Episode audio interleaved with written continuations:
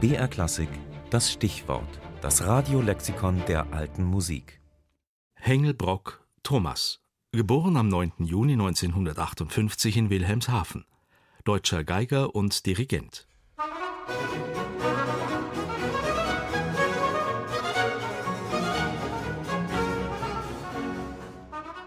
Er ist ein Musiker der pluralistischen Musikkultur unserer Zeit. Weltoffen, unverkrampft, vielseitig. Er ist ein Spezialist der historischen Aufführungspraxis, vertraut mit dem Musizieren auf alten Instrumenten. Zugleich ist er aber auch ein Dirigent, der mit Orchestern arbeitet, die auf modernem Instrumentarium spielen und der dabei die beiden früher strikt getrennten Sphären verbindet. Thomas Hengelbrock Insgesamt hat sich in den letzten 10, 15 Jahren sehr viel getan. Die Bereitschaft ist eine ganz andere geworden, gerade in Musik des 18. Jahrhunderts wirklich andere Wege zu gehen. Und ich glaube, der enorme Einfluss, der von vielen großen Künstlerpersönlichkeiten, die sich mit diesen Themen beschäftigt haben, der ist jetzt überall spürbar. Ich zumindest bin ein Dirigent, der versucht, mit musikalischen Argumenten zu überzeugen, den Leuten klar die Musik auch zu erklären, wie sie gebaut ist, wie die harmonische und syntaktische Struktur eines Stückes ist.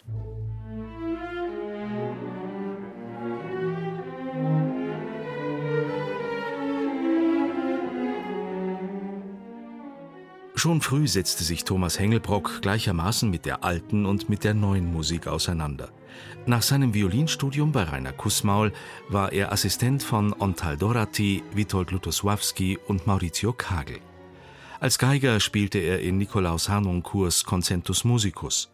1991 gründete er den Balthasar Neumann Chor und 1995 das instrumentale Balthasar Neumann Ensemble.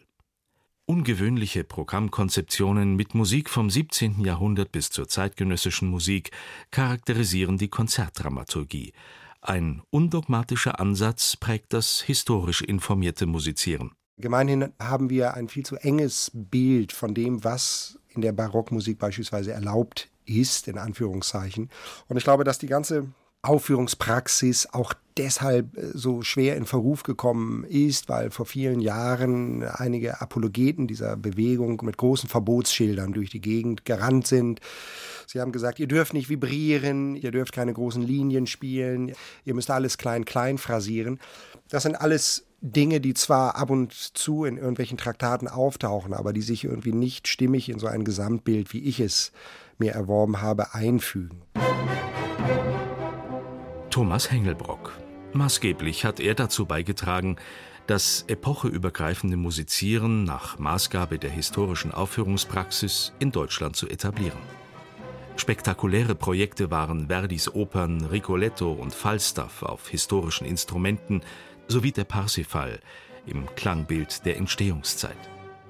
Das Debüt mit Tannhäuser bei den Bayreuther Festspielen 2011 brachte keinen ungeteilten Erfolg – nach seiner Tätigkeit als künstlerischer Leiter der Deutschen Kammerphilharmonie Bremen, als Musikdirektor der Wiener Volksoper und einer wechselvollen Zeit als Chefdirigent des NDR Elbphilharmonieorchesters ist Thomas Hengelbrock derzeit Chef Associé des Orchestre de Paris.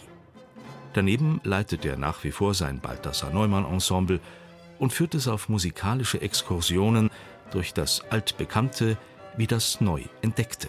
Das vermeintlich Vertraute gewinnt natürlich durch die intensive Beschäftigung mit dem Unvertrauten, also sprich sozusagen mit seinem, durch die genaue Beleuchtung dieses Gegenstandes in seinem historischen Kontext eine ganz andere Dimension. Also ich glaube schon, dass es mir jedenfalls für mich selber immer wieder gelingt, so scheinbar Vertrautes ganz neu zu beleuchten. Und das, glaube ich, schlägt sich dann auch in meinen Interpretationen nieder.